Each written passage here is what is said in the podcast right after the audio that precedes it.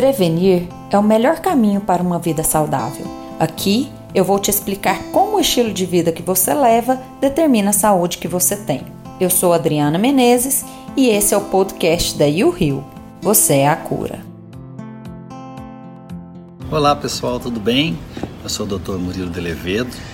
Eu trabalho na clínica You Rio, né? E hoje nós vamos falar um pouquinho sobre exames, né? Por que, que a gente pede exame, né?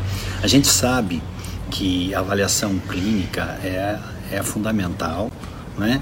E é de suma importância a avaliação clínica. E o exame laboratorial, o que, que ele fez? Ele veio para nos ajudar, auxiliar a desvendar né, a interpretar, até prevenir doenças, né? E é muito importante.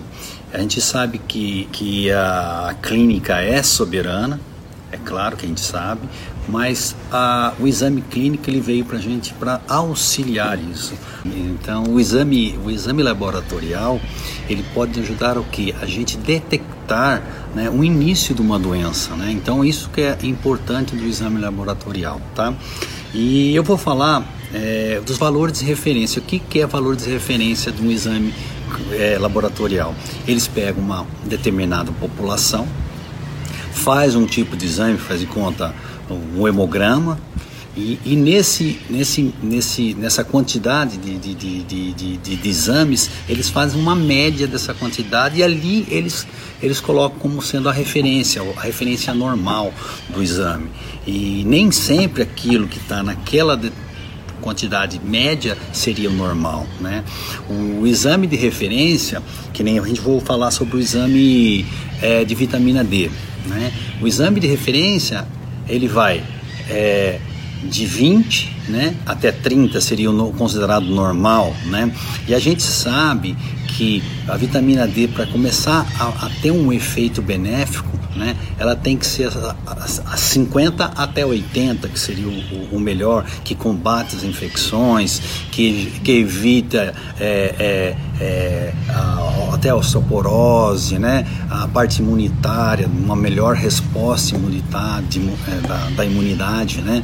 Eu acho que, então, a gente está tendo um estudo agora sobre a vitamina D, e pessoas que têm vitamina D acima de 50 do valor de referência, esses provavelmente vão ter, se for ter uma doença é, respiratória, vão ter, vão ter quadros leves, né? É, ele está falando assim que indivíduos que têm uma, uma vitamina D de 50 ou acima de 50, ele tem uma resposta melhor às infecções respiratórias. Elas, elas passam, às vezes, des, desapercebidas ou leves graus.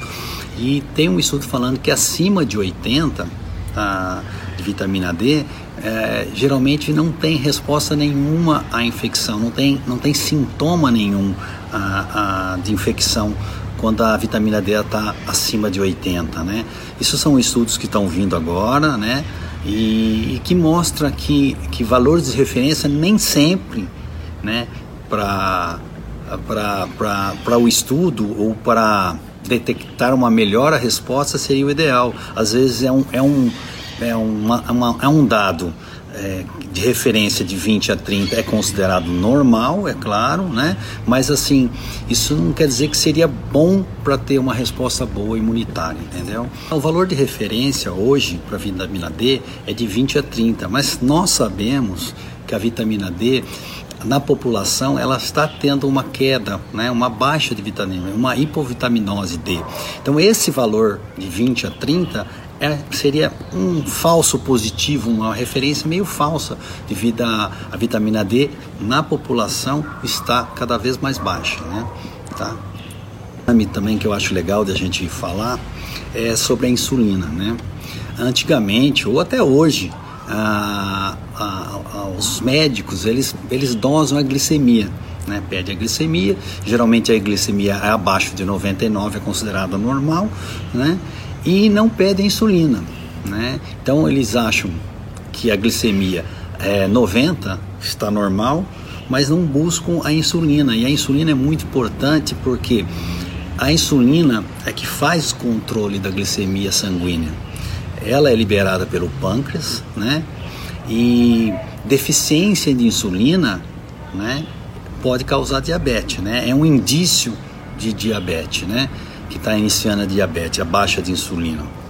E a gente, na, no, lá no Rio, a gente pede insulina, porque a insulina, o valor dela vai de 2 a 25, considerada referência normal. Né? É claro que um indivíduo que tem 3, 4 de insulina não é a mesma coisa que um indivíduo que tem 20, 25 de insulina, mesmo estando com uma glicemia de 90 normal, considerada normal, né? Então, o, e a gente sabe também que a insulina a partir de 8, 9, né, é, ela já começa a causar alterações inflamatórias, dificuldade de perder peso, né? Então, é, essa referência, às vezes nem sempre é uma referência que a gente é, é saudável para algumas coisas, como para perca de peso, né? fator inflamatório, né? A gente sabe que insulina acima de 8 já, já tem inflamação crônica. Né? Então, é, dosar vitamina, dosar glicemia, dosar insulina é muito importante.